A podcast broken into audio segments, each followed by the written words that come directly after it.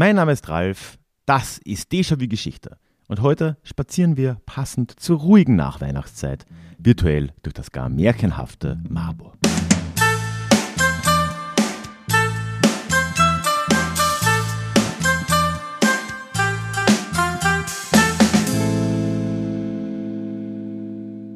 Hallo und schön, dass du heute mit dabei bist.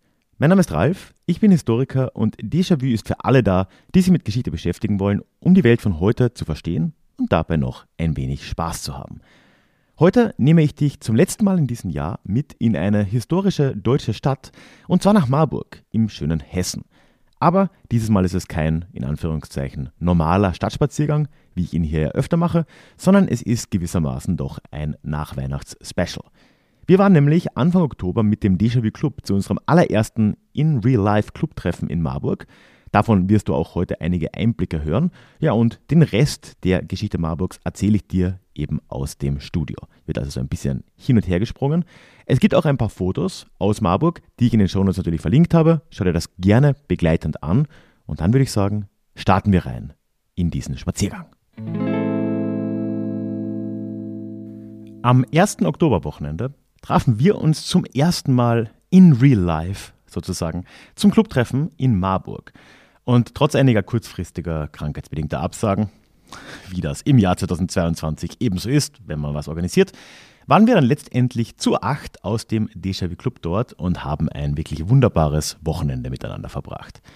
Und wirklich, also für mich war das echt was Besonderes das erste Mal ein ganzes Wochenende mit den Menschen, die dieses Ding Déjà-vu hier mit ermöglichen, das ich seit fünf Jahren hier abziehe. Das war wirklich ja, ein schon sehr einschneidender Moment für mich auch. Und ja, wir haben da gut gegessen, gut getrunken, nicht nur gut, sondern vor allem Altbierbowler und haben uns gut unterhalten. Und dann an dem Samstag, an dem Wochenende, hatten wir dann noch ein ganz besonderes Highlight, nämlich einen gemeinsamen Stadtspaziergang durch Marburg. Aber Anders als sonst hier in diesem Podcast habe nicht ich den vorbereitet, sondern habe das an einige Mitglieder ausgelagert. Wir gingen dann also durch die Stadt und Stefan, Tanja und Tina haben uns unterschiedliche Aspekte an den historischen Orten Marburgs nähergebracht und uns so in die Geschichte Marburgs und der Region und Hessens und so weiter eingeführt. Ein letzter Aspekt zur Reformation und ihrer Rolle in Marburg, die gar nicht so klein ist, fiel leider auch einer Krankheit zum Opfer. Aber da haben wir dann auch kurzfristig per Signal nochmal Hilfe vom Fachmann, äh, Fachmann bekommen. Da kannst du dich überraschen lassen. Tja, und wenn ich die Leute schon so für mich arbeiten lasse, dann möchte ich das jetzt auch dir nicht unbedingt vorenthalten und in der heutigen Spezialfolge auch dich mit nach Marburg nehmen und dir auf Basis der Notizen der Mitglieder, die sie mir netterweise geschickt haben, diese Geschichte nacherzählen und zwischendrin auch ein paar Eindrücke von vor Ort, ein paar Mitschnipsel, die ich da gemacht habe, auch teilen. Hast du Lust? Na, dann nach Marburg.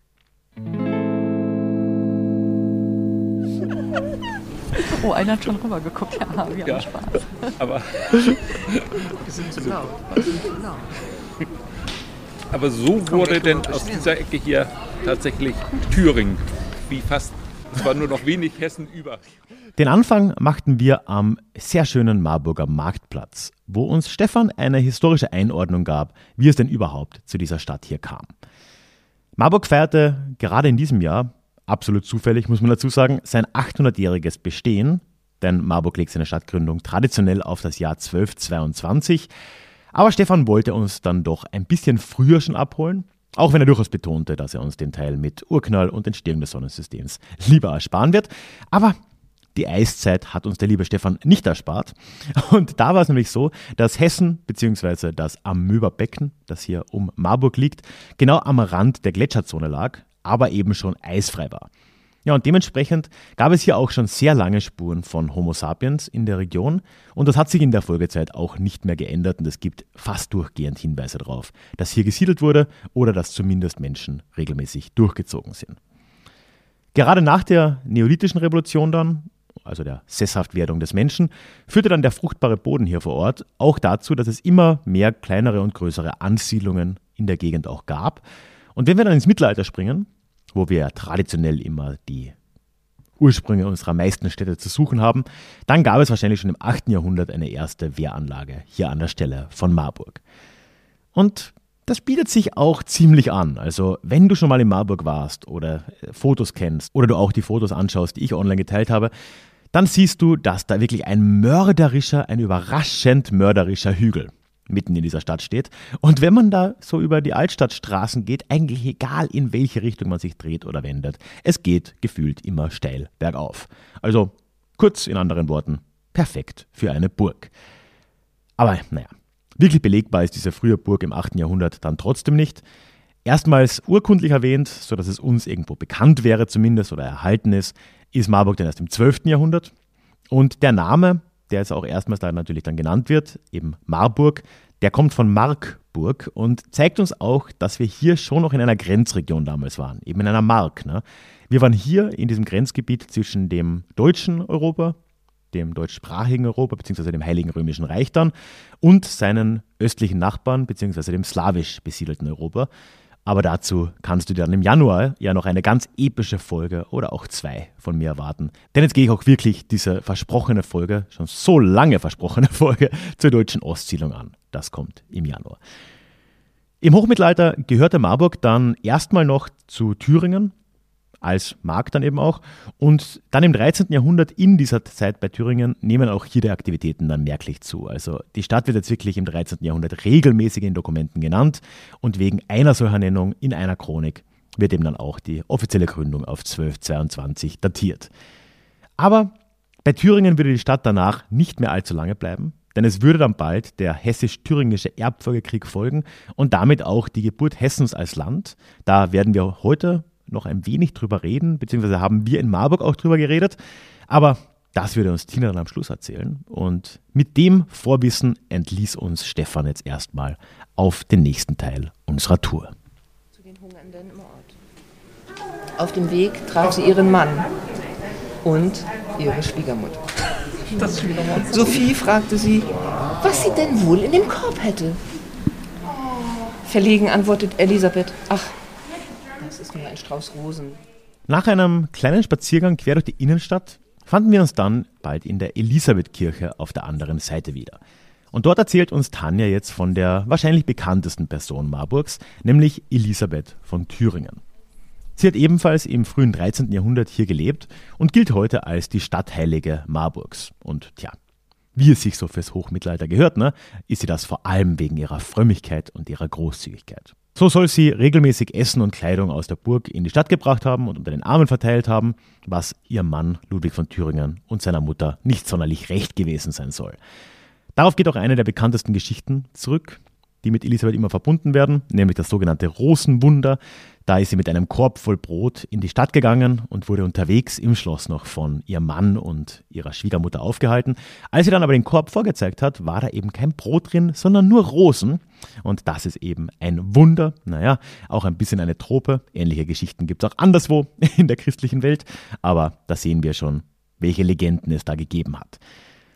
Aber auch abseits der Legenden ist die Elisabeth schon greifbar. Wir wissen, dass sie im Jahr 1207 in Szaros-Potok bei Bratislava bzw. Pozsony, damals Ungarn, geboren wurde, und zwar als Tochter des ungarischen Königs Onraj II. In so einem Heiratsstil, wie es damals so üblich war, ne, wurde sie dann mit dem thüringischen Landgrafen verheiratet bzw. ihm versprochen und kam dann schon als kleines Kind hierhin. Allzu lange war es dann trotzdem nicht, so knapp 20 Jahre, denn mit Mitte 20 starb Elisabeth auch schon wieder. Dazwischen ist sie dann hier immer wieder mal zwischen die Fronten der lokalen Strukturen geraten, hat aber in Marburg doch auch abseits der Mythen so einiges hinterlassen. Wir wissen, dass Elisabeth hier ein Spital gegründet hat, was jetzt zu ihrem Ruf dann ja schon irgendwo passen würde. Und vor allem wenn das auch nicht direkt mit ihr zu tun hat, wurde dann gleich nach ihrem Tod mit dem Bau der Elisabethkirche begonnen, in der wir ja auch gerade stehen, als uns Tanja das ja alles erzählt. Und der, diese Kirche hat ausgerechnet der Deutsche Orden gebaut und betrieben, was dann schon auch zeigt, so Deutscher Orden, hm, eher auch in der Mission bzw. in der Expansion im Osten tätig. Da sieht man auch, hier waren wir doch ein bisschen noch im Grenzraum. Ihr konnte das wahrscheinlich nicht sonderlich recht sein, auch wenn sie schon tot war. Ne? Elisabeth stand schon der Armutsbewegung und der aufkommenden Franziskaner nahe. Aber es half auch alles nichts. Ne? Gleich nach ihrem Tod sind Elisabeth schon die ersten Wunder nachgesagt worden, so Heilungen am Grab und so weiter und so fort. Und sie wird dann auch innerhalb nur weniger Jahre nach ihrem Tod heilig gesprochen.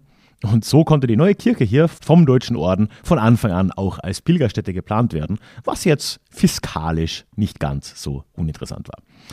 Tanja hat uns hier noch einiges mehr über die Person Elisabeths erzählt, aber ich könnte das erstens gar nicht so schön zusammenfassen und es würde den Rahmen hier vielleicht auch ein wenig sprengen. Wir sind dann aus der Kirche rausgegangen und es gab dann, um das alles hier noch zu toppen, auch noch selbstgebackene Muffins in Form von Rosen, also unser persönliches Rosenwunder von Tanja. Es war wirklich lecker wie stärkend und gerade bei diesem leicht regnerischen Wetter, das an dem Tag hier herrschte, genau das Richtige. Und wir sind dann trotzdem erstmal zurück in die Stadt und eingekehrt auf einen Kaffee.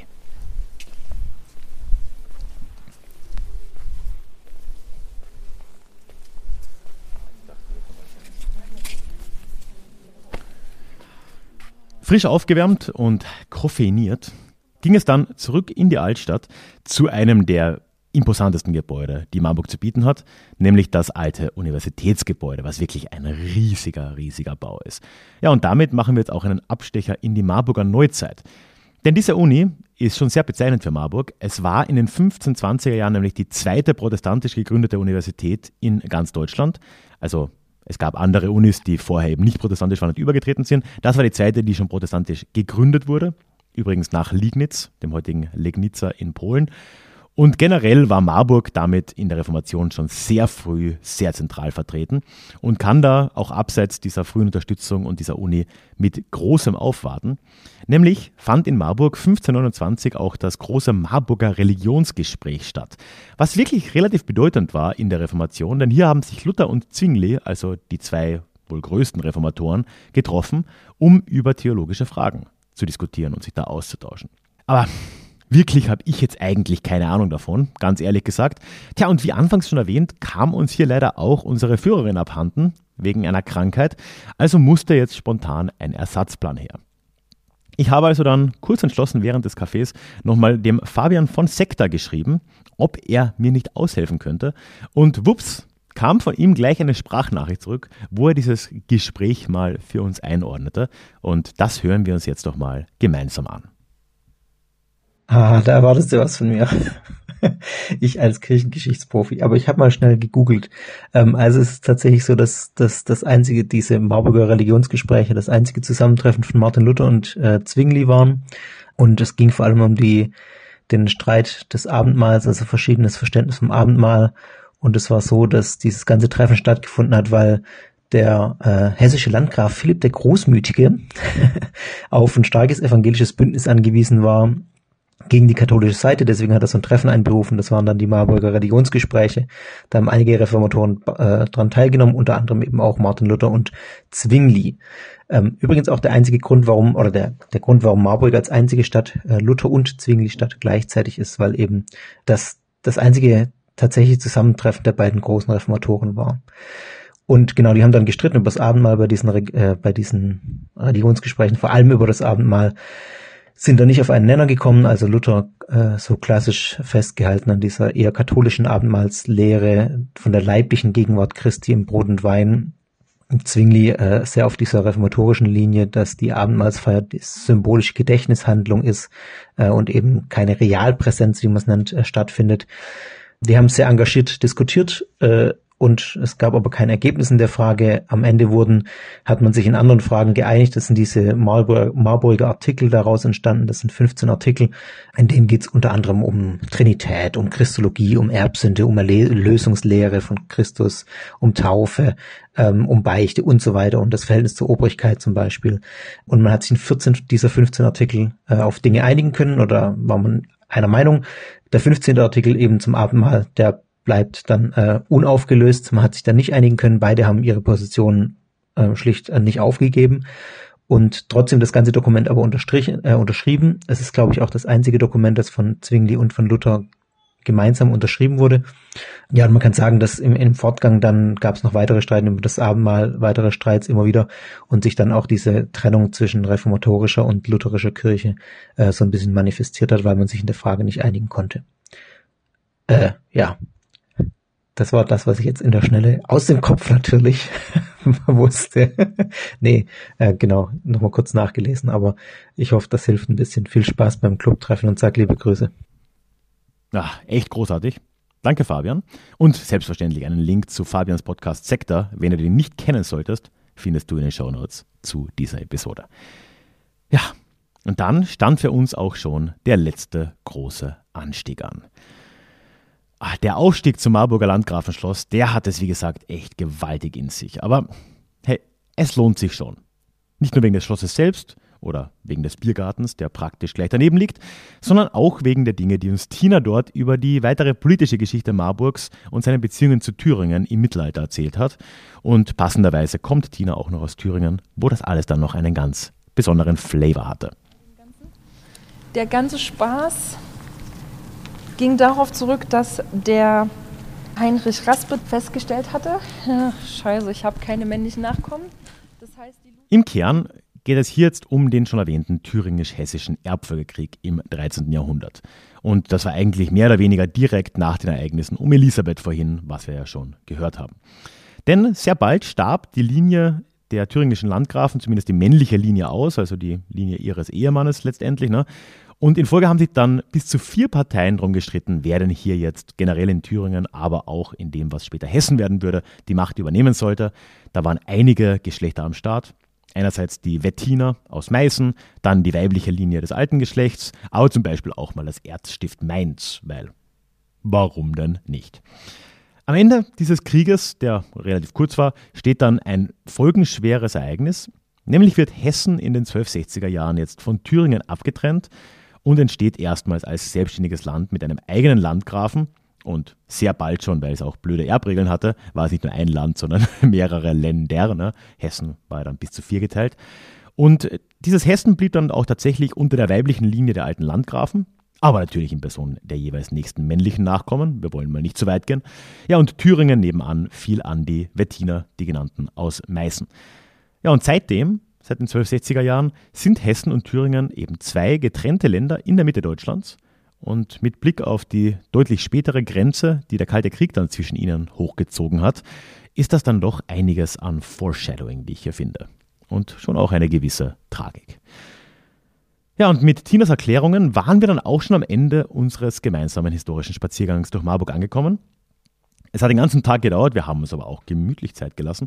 Und so war es dann schon Zeit fürs Abendessen und noch die ein oder andere Altbierbowle. Ich hoffe, ich konnte dich jetzt in dieser Spezialfolge nach Weihnachten ein wenig mitnehmen und dir ein kleines Gefühl für unseren coolen Aufenthalt in Marburg geben. Ich war mir nicht sicher, wie ich das hier verpacken soll und ich dachte mir, ja, ein Stadtspaziergang macht natürlich vor Ort mehr Spaß, aber den Leuten ein Mikro unter die Nase zu halten, geht auch nicht wirklich.